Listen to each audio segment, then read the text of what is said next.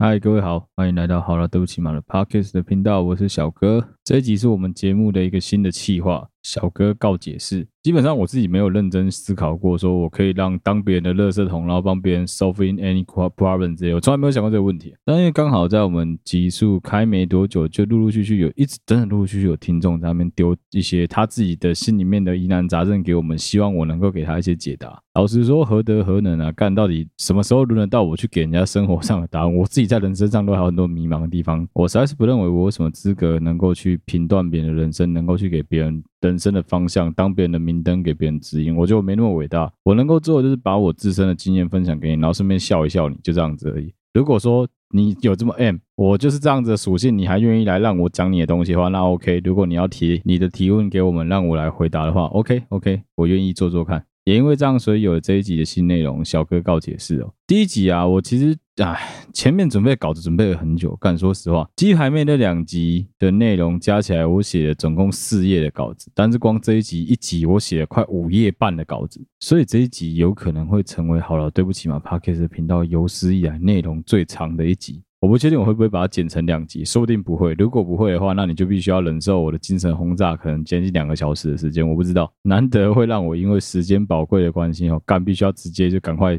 接着往下讲，没办法，前面太多干话。应该绝大部分的台湾人在小时候，甚至是现在，应该都有看过史努比这个卡通或者他的漫画吧？应该都有吧？Peanuts。应该有看过，史努比里面有个角色叫奈勒斯，奈勒斯是查理布朗最好的朋友。他有一个特色是，他永远不管到哪里都会拖着他的那条蓝色的毯子。那是一条蓝色的毯子，据他表示是他小时候拿来包裹他婴儿时期的身体用的毯子，也是我们其实台湾蛮多人有一样经验的东西啊。那条毯子是史努比最爱攻击的对象之一。他超级喜欢跟奈勒斯去抢那条毯子，奈勒斯也不会放过史努比，会为了竭尽所能要把那条毯子拿回来。我相信我们绝大部分的人在现实生活当中，也在童年时期曾经有很多类似能够让自己心里面带来安心感的物品。啊，绝大部分人也跟奈勒斯一样，几乎都很多人真的都是婴儿毯。我自己小时候有借也是婴儿毯，当然也有些人是其他在他的童年生活里面别具意义的产产品。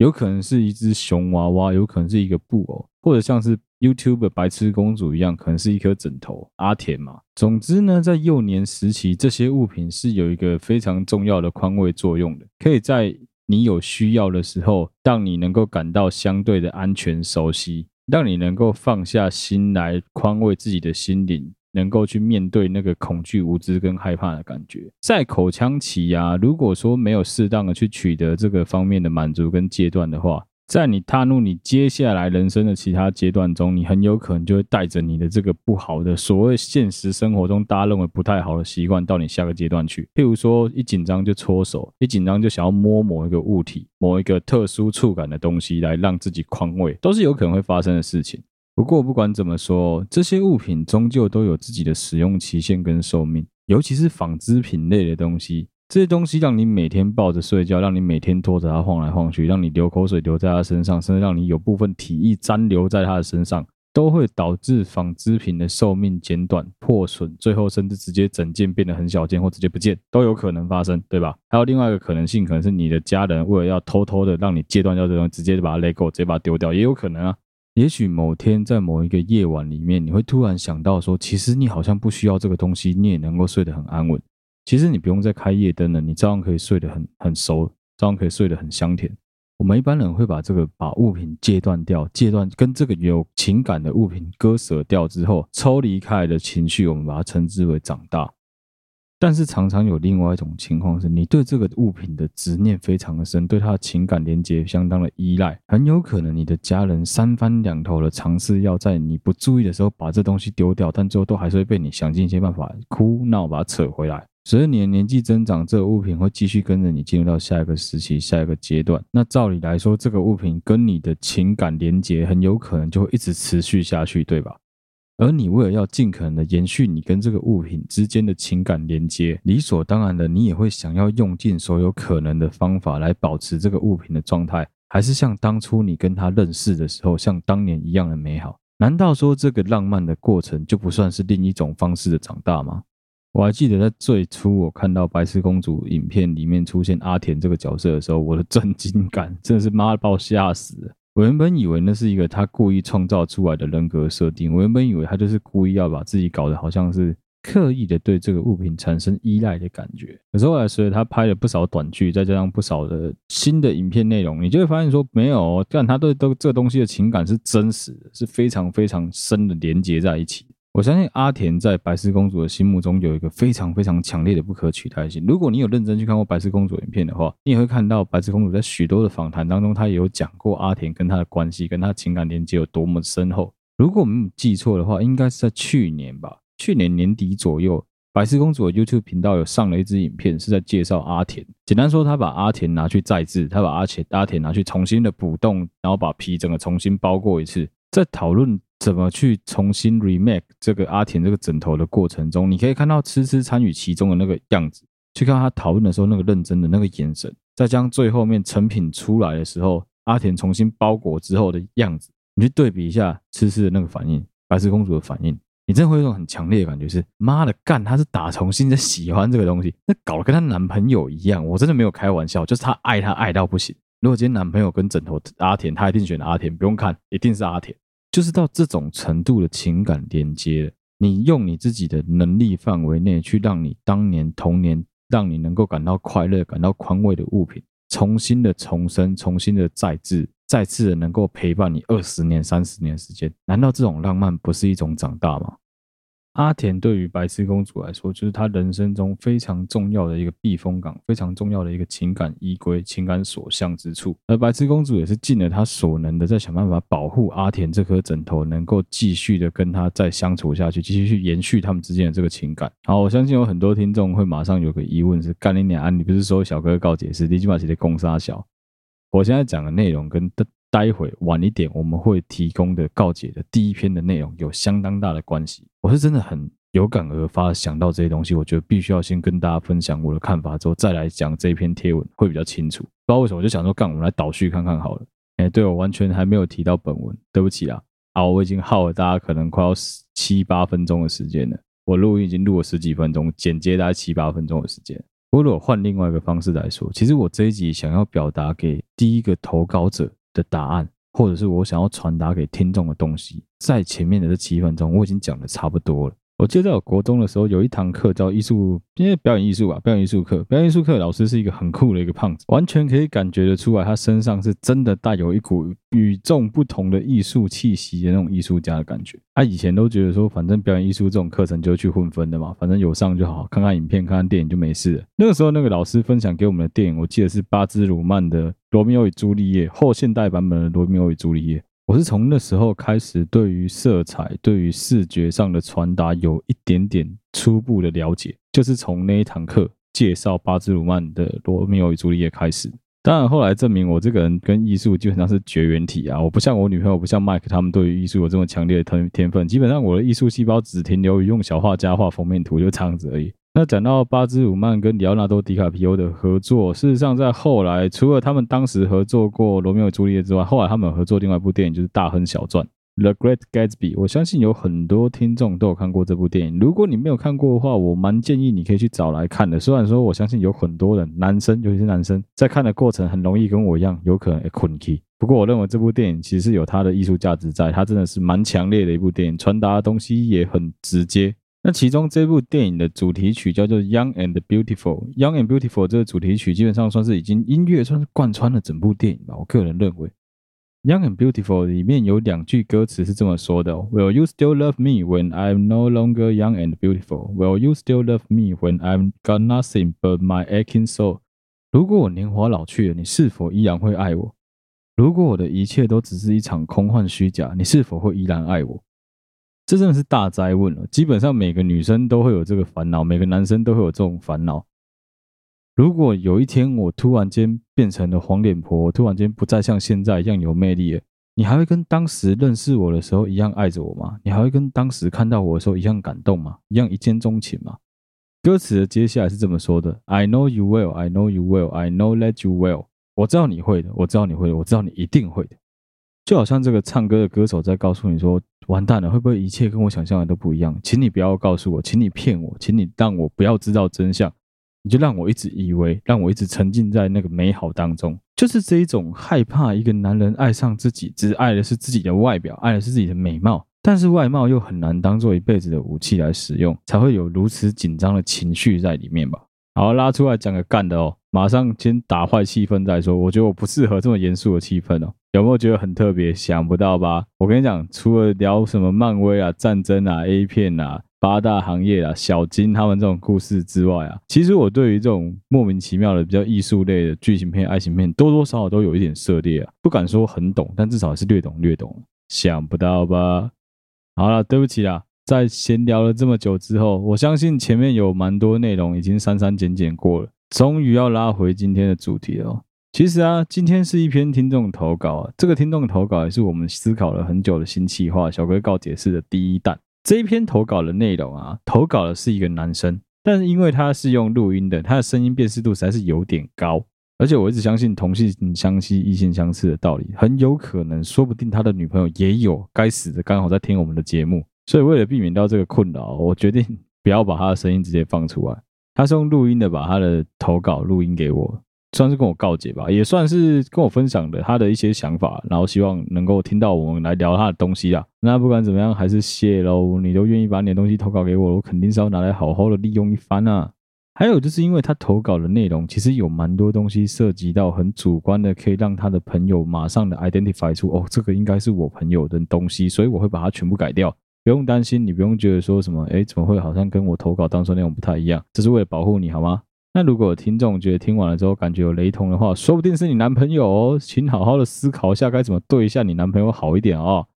我先跟所有听众解释一下我们节目里面所有工作人员的构成好了。简单来说，我们好了，对不起嘛，Podcast 的频道是由我跟我女朋友两个人，我们两个交往两年，目前算是论及婚嫁，当初是真的以结婚为前提在交往。那我们两个也同居过一段时间。对于对方大致的生活习惯都还算是熟悉。第二个呢，是前一阵子有对象，但这阵子又分手的 Mike，情场新一代的科学家，合则聚，不合则散的倡导者跟实践者。印象中啊，Mike 比较少有交往对象超过两年的。我们团队最后一个成员是尚恩 Sean，像是我们当中唯一一个只有交往过一个对象的人。不过他这个交往的对象可是从高一一路交往到现在，可能将近十五十六年了。所以，所有基本上你如果是爱情相关的议题，找我们四个人来讨论啊，我觉得是蛮好的。你可以得到四个截然不同的观点，而且四个不同的角度去切入，跟大家聊一聊。反正，在你有任何这方面疑难杂症，生活上的、爱情上的、工作上的，有什么问题都可以来问我们看看。我不见得可以给你一个非常完美的解答，不过至至少我们四个人加起来。也有接近快要一百一十年到一百二十年的生活经验，也是可以有一点东西能分享给你的啦。要记得一句话：这世界上没有什么事情是绝对的，没有什么事是有最佳解的。有时候就是你自己愿不愿意去面对这件事情而已。通常会来提问的人，很常他的心里面都已经有一个答案了，他只是需要别人去肯定他而已。不过说真的，今天这个投稿方比较特别，投稿方很明显是需要那个告解室，需要小哥从告解室走出来，一棒往他头挥下去，我干你起码是在攻杀小。很明显是这个样子。那虽然说我在回答他的问题，当时我在回答他的问题的时候，我还是用一个很散科的方式啊。不过现在其实我仔细想一想，他有蛮多问题，我是可以好好的跟听众朋友来分享啊，顺便跟大家分享我真正的观点是什么。希望你在听完这一集之后，你能够有更不一样的想法了，好不好？好了，回到这一集告解式的投稿啦。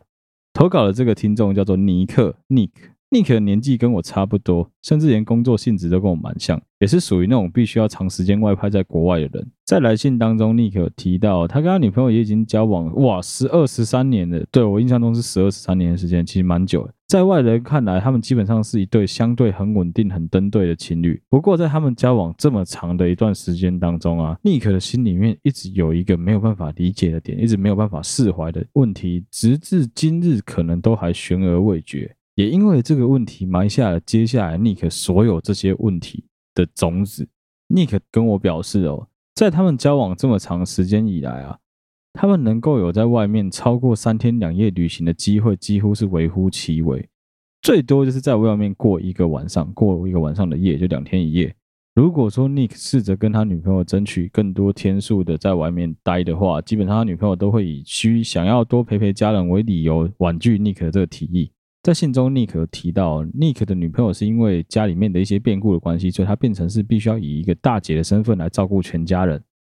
算是一毕业就开始在外面工作，认真的工作来照顾全家人。所以说这样子的角色有点像取代妈妈或取代爸爸，我不晓得取代父子、取代母子的角色在家里面。所以说他对于家里面的权重是非常高的，他必须要把心力放在家里，所以他实在是没有女生认为自己没有多余的心力可以跟尼克去外面过夜过太多天，有点像是放不下家里吧。如果要丢下家里面自己一个人跑过去，可能会觉得不好意思。我猜是这样子啊。那有这个问题啊，通常如果是我的话，哎，我已经确认过，我有跟尼克确认过，他跟他女朋友究竟有没有发生过性行为，应该是有啦。虽然他没有正面回答，不过我猜应该是有啦。就因为这样，每次尼克想要跟女朋友争取更多天过夜，都会被女朋友用软钉子来拒绝，而且再加上他们两家其实住的距离不算是太远，所以基本上几乎都是约会到再晚都会把双方送回家里面去，各自在家里过夜。所以，即使他们两个已经交往十二三年的时间，他们也从来没有去熟悉过对方真真正正的生活模式，没有一起的。以尼克的说法是，两个没有真正在外面同居过，没有真正在外面一起共同生活过。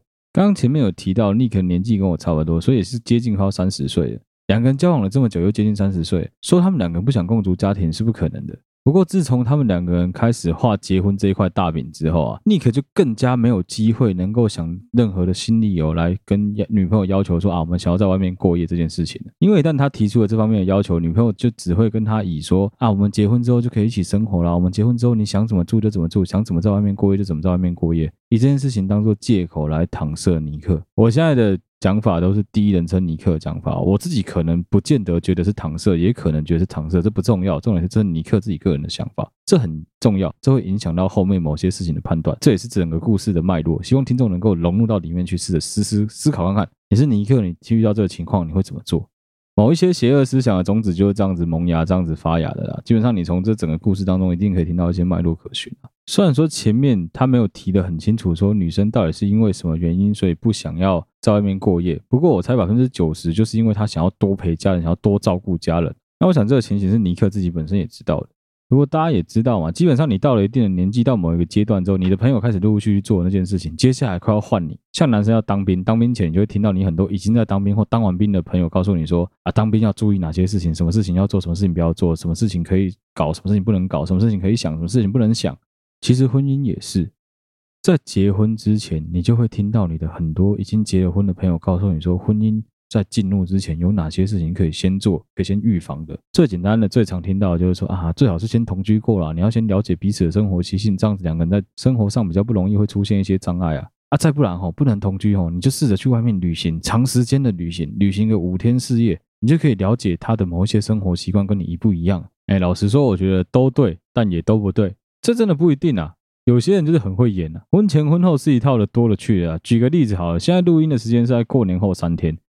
你知道在这个过年的期间，我看到我的 IG 限动有多少的怨妇，多少的怨女，在他们的 IG po 文说，我最讨厌过这样子的过年。接着就是在他们的 IG 限动发他们老公在打电动的照片，发他们老公在打电动的影片。真的不一定啊，男人终究还是男人啊，会怎么搞就是会怎么搞了。干喜欢打电动，永远都喜欢打电动；不喜欢出门了，还是不喜欢出门了。所以尼克也是这一个流派的人，他也认为说，哈，他自己是觉得是一个遗憾。他说。他觉得婚前至少要有机会先同居看看，双方要有共同的生活经验，对于未来能够有更多的想象空间。可是每次只要尼克跟他的女朋友提到这一方面的事情，女生都会以结了婚不就知道了，跟爱可以磨合一切这两个理由来搪塞尼克。尼克在第一阶段的提问是这样子的，他的问题是到底怎么样的爱才是能够让人长久付出的？好，首先呢、愿意跟其他人去分享自己的感情问题。想要去寻求解答，并期望能够改善个人，就已经觉得说非常非常值得去鼓励了。你对于对方的回馈，对方能够给你的期望的反应，就是一段感情里面最重要的燃料。每次你跟对方在互动的过程中，如果对方给你的反应是你很开心的，是你觉得很愉悦的，理所当然你会更愿意为对方付出啊。我想 Nick 就是在这个阶段遇到的这个问题，是他认为他有全新的想要跟这女生生活，想要把这女生画进他的大饼当中，但女生没有办法达到他的期望。所以他对于这件事情是有点落落空了。不过很明显，在这件事情，我自己觉得 Nick 对于这件事情关注的力道不够大。我个人认为啊，也许他 argue 了很久，我也不知道。看，我觉得其实如果这样子的话，可以试着再跟鲁乔看看。但我知道，在很多情况下，其实爱情是没有空间让你去谈判这些事情的。好，当然，那如果这种时候我们只能假设说，Nick 已经充分的跟他女朋友沟通过，但女朋友仍然不改善的话，接下来就走一条路啊，就是你改啊，不然怎么办？就是你转个想法嘛。我举个最简单的例子好了，Nick 认为说跟女朋友同居才是有生活在一起的感觉，不然他都觉得跟女朋友没有真正一起生活的情趣或情调。老实说，我觉得不一定啊。我举个例子好了，你可以带女朋友去逛 IKEA，带女朋友去逛大卖场，这也是一个两个人生活非常非常好的情趣啊。培养生活情趣，培养那种生活美学这件事情，真的不见得是两个人关在房子里面才能培养情趣。我跟你讲啊，对男生来说，关在房子里面唯一能做的事情，就叫对方哈你的屌，真的就是这样子。你就是整天在那边有个场所能让你公然的随便猥亵你女朋友，而且你不用担心被别人看到。啊，剩下的所有打呼、磨牙、打嗝、放屁、马桶掀不掀、盖子盖不盖、淋浴间干湿分离搞不搞这件事情，我跟你讲，我相信，我也相信沟通可以战胜一切。我不一定相信爱可以战胜一切，但我相信沟通可以战胜一切，好不好？当然，如果你问我的话，我会觉得没有机会能同居是有点可惜。不过，如果对方的理由这么充分的话，你硬要逼对方说不行，我们一定要同居看看，我觉得也是有点说不过去啊。而且以你们的情况，其实我一直有个问题是，有没有可能，即便你们两个后来结婚了，迈迈向婚姻关系了，你女朋友还是因为你长期在国外的关系，她还是会躲回家啊？你有没有想过这个问题？当然，我用躲回家这个说法是非常的父权的说法啦。换个角度来说，就是你认为的，我我个人觉得，Nick 认为的是说。我想知道的是 nik 你到底是觉得说，哎，你女朋友在跟你结婚之后，她必须要搬出来跟你一起居住，她必须要成为一个独立的个体，不再受他们家的束缚。但是你帮她把这个锁链 uncut，或者有没有一个可能是你只是很自私的希望说，啊，她能够花更多时间来陪你，她陪家人的时间好像权重太高了。如果是这样子的话，是不是应该要试着用其他方式来跟她沟通看看？啊，不然认真讲起来，吼，以我认识这种具备有大姐性格、具备有妈妈性格的女孩子。Even 他们结婚了之后，他们都还是会以他们的家里为重哦。你可能要注意这个问题，有没有可能结了婚了之后，反而变成是你也必须要去帮忙参与他们家的一些小事、杂事跟私事？这是我对于 Nick 第一个问题的回答。我觉得啊，爱情啊，感情这件事情如何能够长久，很重要的是要得到回报，而且这个得到回报是得到你想要的回报。在很多情况下，与其去猜，与其去在那边 keep up，倒不如直接一点去跟对方要求你想要的是什么，可能会比较快。我也是属于那种不相信这个世界上有无条件的爱那一派的人。我相信爱情都是谈判价码出来的，基本上两个人是必须要沟通、妥协、协调，就是一场很大的买卖。它不见得是金钱上的买卖，它有可能是情感上、感情上、价值观上的买卖。你就是必须要去卖掉一些东西来换取一些东西，他也必须要卖掉一些东西来换取你的一些东西，本来就是这样。那与其把价格跟内容物标示不清，不如把内容物跟商品的价格标示清楚一点，对双方这场买卖都是比较好的。再来是 Nick 问题的第二段，Nick 在第二段就提到，他女朋友在其他方面其实都没有什么大问题，不过就是最近两三年，每次只要提到这个共同的问题的时候，就会引起 Nick 的反弹。而此时呢，Nick 女友的反应也会在他预料的范围内，女朋友每次都会回答他说：“那你是不是不爱我了？”不然你为什么会跟我说这些？老实说，我在听完这些我分析之后的结果是，我觉得 Nick 的女朋友高度依赖 Nick，因为他在他的家人面前必须展现一个高度的成熟，工作上也是，他女朋友必须要展现一个非常强烈的一面，非常女强人的一面，所以他把他自己情感中最脆弱的那一块全部依归在 Nick 的身上。我相信是这样子，所以这个女孩子才会在 Nick 身上完全的白痴化，而且每次 Nick 在提出说这样子我们有可能会走不下去之类的说法的时候呢，他女朋友就会直接一阵爆哭来面对这件事情，导致事实上 Nick 已经把这个小问题放置不管大概两三年的时间了。但是因为最近真的年近三十啊，我跟你讲，我也有很强烈的这个体悟。妈，周围的朋友一个接一个，一直疯狂的在炸喜帖，超级可怕，真的是一个接一个的不停在结婚。周围的这么多朋友陆陆续续的成家，很容易会让这个尘封已久的同居问题再次浮上台面来。渐渐的，它真的会变成一个蛮大的问题。但我觉得就跟痔疮一样啊，你放着不解决，最后就要么它爆掉，要么你爆掉。其实那时候第二段我一听完了，我发现它底下还有大概两三行的录音，我要听完，我就知道说完蛋了。干，他基本上 Nick 这家伙绝对不是只是单纯的想要问我说 What is love 这么简单而已，真的绝对不是啊。干，我先回答我自己个人对于他第二段的一些看法好了。我一直都觉得啊。你的人生不需要被其他人影响，不用因为其他人怎么做，你就要跟着怎么做。我们每个人在求学阶段都可能曾经碰到过、遇到过，或甚至你也发生过的事情。我自己个人是没有，这点我蛮骄傲的。就是你的同学他们去补习，所以你就跟着去；你的同学他们去试听，所以你就跟着去。最后你就去补习班补习。补了之后发现干教的东西跟学校其实根本就一模一样，妈就在浪费钱。所以你去那边要么在传纸条，要么在看你隔壁的女生，要么在看你附近的男生。去补习班变成只是一种别人去我也要跟着去的一种义务而已。你的人生有这么可怜吗？为什么你不能为你自己的人生多做点选择？我们都已经长大了，不要这么容易受到别人影响，真的啦。照着你们两个自己的节奏去走就好。你们自己讲好什么时间你要结婚比较重要，你不用去 care 别人说什么啊。你们都已经交往了十几年，怎么还不结婚？你可以反过来问他说啊，你怎么到现在还没有女朋友？或者你也可以补枪他一句，那你是不是应该跟你女朋友跟我一样交往了十几年之后再来结婚呢？那你结婚是不是三十岁？是不是四十岁？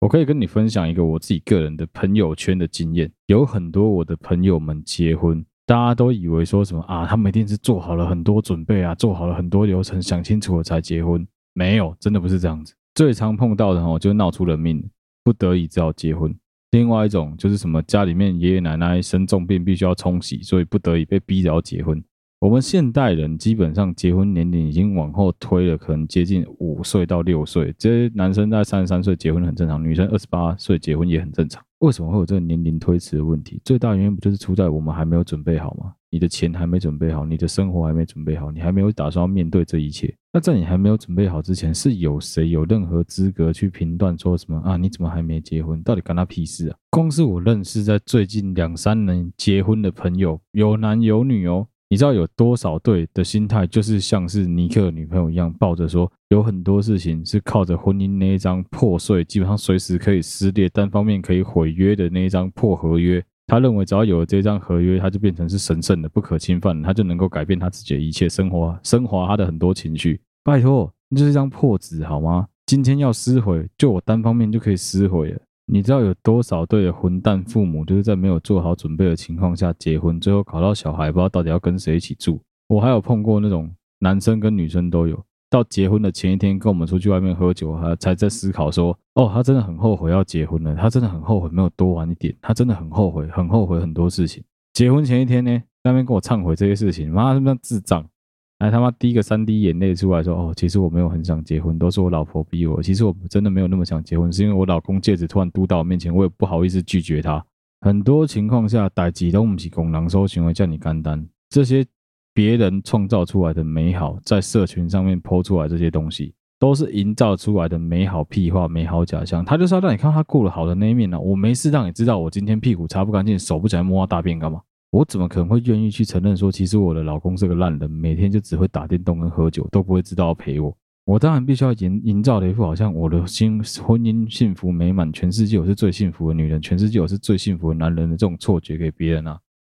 不然我就输了啊。对他们来说，他们的世界就是这样子。难道你要跟他们一样吗？你要跟他们一样虚幻虚假吗？人生还有很多事情值得我们去努力，值得我们去追求啊。追求这种方面的事情，真的干鸟，我觉得一点必要都没有。很多事情是在结婚之前先沟通好比较重要。我觉得有没有到底有没有真正的同居在一起，有没有名义上或实质上的真正同居在一起，我觉得反而没有那么重要。那关于说旅行的方面，你要怎么去要求他？我觉得你可以试着再去用更更强一点的方式跟他讲，你们从来没有出国过，你想要跟他一起出国去旅行看看。你想要去四处看一看，你想要去环岛，像我一样啊，干去环岛走一走啊！我觉得这都是机会啊，你自己一定要把握啦。如果说没有把握住哦，干，我是老实说，我也会替你觉得很可惜啊，尼克。我觉得我是认讲认真的，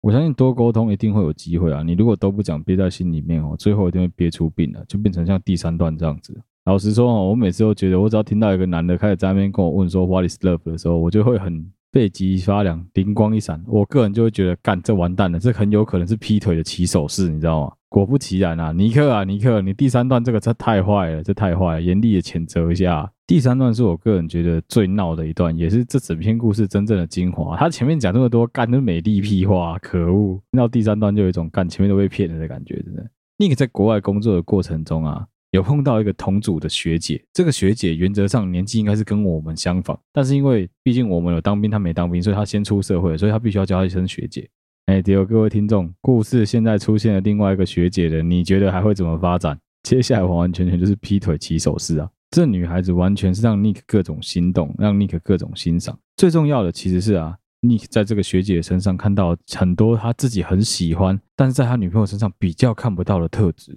后来过没有多久，缘分的关系吧，Nick 就离开了他原本工作的单位，重新回到台湾，跟女朋友再次相处在一起。不过一样啊，问题悬而未决啊，一样的事情，他 Nick 还是没有去面对他。当时的他没有愿意花时间去面对，女朋友也不愿意去面对这件问题。问题就这样子一直摆着，放着放着，三四个月的时间到了，Nick 又再次的回到他原本的工作岗位，再次回到国外去了。果然是上天的安排啊，这绝对不是下面苗文的冲敌啊！我跟你讲，这是苗文对于 Nick 他女朋友的冲康啊，真的。Nick 调到这个单位之后，过没多久就听说学姐也被外派回来到这个单位。可想而知，Nick 这个王八蛋会有多开心啊！哎，王八蛋，这真的是王八蛋！对不起，让我骂一下 Nick。Nick 说这个学姐，他讲很多啊。他说 Nick 在 Nick 讲到这个学姐在很多方面都很协助他，很照顾他，甚至协助他把职务再 promotion 了一阶。当然，学姐也 promotion，他也陪我选了一阶啊。学姐带着 Nick 去同我选的这个过程当中，想可想而知，两个人的相处肯定是更加亲密、更加紧密的。也因为这样子，Nick 更了解学姐这个人，更觉得说，哇，学姐真的是我的菜。在两个人相处的过程当中，Nick 非常的确定自己一定是喜欢上学姐，因为连学姐跟其他男同事讲话，Nick 都会觉得吃醋。你知道这时候如果我是你的朋友，我会怎么做吗？Nick，基本上我会劝你哦，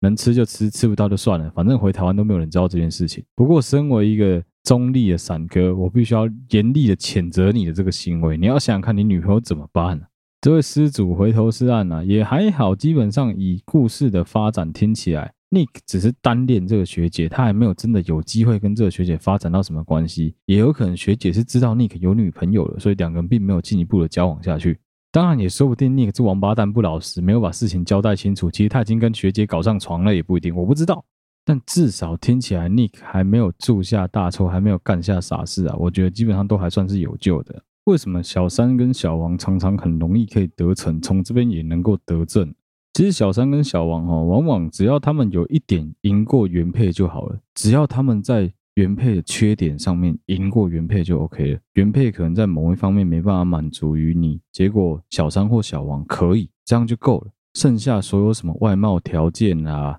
家世背景啊、有没有钱、上不上进、孝不孝顺，突然间一点都不重要。其实这也是小金他们一直以来的惯用手法。他们很喜欢讲一句话，其实我自己也很喜欢把这句话挂在嘴边。不过对我来说，这句话是半开玩笑的，但对他们来说是非常认真的。他们很喜欢去追求有男朋友的女生，为什么？因为他这样对手只剩下一个，只要在他们两个大吵的时候，他去补足了那个男生没办法满足女生的这一点，我跟你讲，就很容易获胜。很奇怪，每次都这样子。小三小王能够得逞的原因就在这里。不过今天这个情况蛮特别的是，其实我相信那个学姐，不管她对 Nick 有没有意思。至少看起来都是 Nick 单方面的先对学姐产生了好感。好了，既然你都来到告解室了，我还是跟你讲几个我个人觉得，虽然说我没有用闪招，我要直接坦白跟你讲，如果是我，我会怎么处理这件事情。首先，你要先思考一个问题是，你觉得学姐很棒，对不对？那是因为现在你的女朋友有某些方面有缺陷，你认为没有办法满足你，所以你觉得学姐很棒。说不定你跟学姐真的交往了之后，你会发现，干你的前女友超棒，她有很多优点是学姐没有的。为什么当初你会看走眼，没有注意到？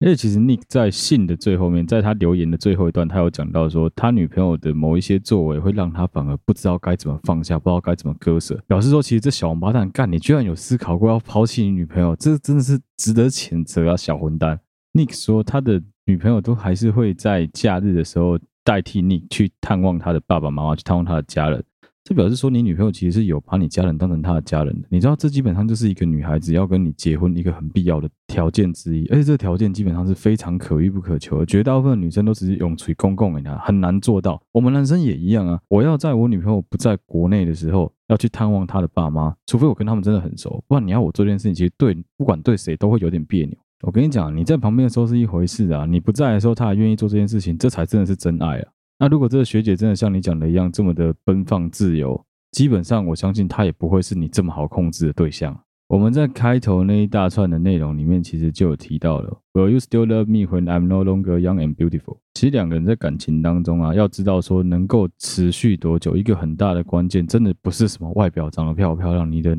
容貌能维持多久，很大的关键是两个人能够持续的沟通，持续的消除歧见，持续的去让对方能够感觉到有进步，有互相陪伴的感觉，互相支持的感觉，这个很重要。一旦长时间下来，你们都感觉不到对方的陪伴，再加上有很多的问题存在又不好好解决，你没办法视而不见的话，久了只有一个方法，要么你就摆着，等它自然消失，看时间能不能解决这个问题。那、再不然就是谈判啊，不然就是吵闹，就这样子。当问题真的没办法解决的时候，通常都只有两条路啊：隐忍、分手，或是修复，就这样啊。你要想办法分手，很简单嘛，干我就一句话，我真受不了，我觉得我们没有办法继续走下去，那就分手了。的确，人在分手的过程中是可以学会长大的，是可以学会说如何成长的。不过，我觉得真正困难的是你如何在这么长时间的关系中去试着修复你们两个的感情，去试着修复你们俩的关系，你们俩的问题，这才是真正困难的地方，这才成熟的大人应该要展现出来的能力吧。老实说啦，Nick，我没有办法替你做出最后的决定。我相信最后决定权在你手上。我也相信，其实你知道该怎么做决定，对你自己是最好的。赶着超闪，对不起，我可以先给你一个忠告好了。你这种一时意乱情迷所找到的对象啊，你会觉得他好，纯粹都是你去跟你的女朋友做比较之后，你觉得他很好。你在这种起跑点根本就不公平的情况下去做出来的判断啊，基本上对你的女朋友是极度的不公平，极度的不公不义的。说实话。而且这种判断的可信度，我个人是非常存疑啊。你如果能够很长时间的判断出来说，哦，这个女的真的比我女朋友好很多，那我觉得你真的很厉害，你慧眼识英雄。但你要想哦，你跟你女朋友已经交往了十几年的时间了，这世界上有几个女生能够容忍你十几年，能够跟你交往十几年？我不是说你脾气不好或者你的个性不好，我也一样啊。你以为要找到一个女生能够愿意跟你交往十年、十二年、十五年是很容易的一件事吗？你就扪心自问你自己看看吧，难道你都没有什么缺点？是其实你女朋友也在忍的吗？那难道这个缺点不会被你的之后的对象放大吗？这种靠着加权分数才觉得他非常好，才觉得应该跟他在一起的女生啊，是我的话，我连选都不会选啊，我最多就是打打炮，打炮完就算了。我跟你讲，基本上不要再联络，真的是互相不要再联络，风牛马不相干，回来台湾继续跟你女朋友继续爱着你女朋友，这样做就对了，好不好？真的千万不要去自讨苦吃，尤其不要脚踏两条船。我跟你讲，脚踏两条船你会超级累，你绝对没有办法能够同时应付两个女生的。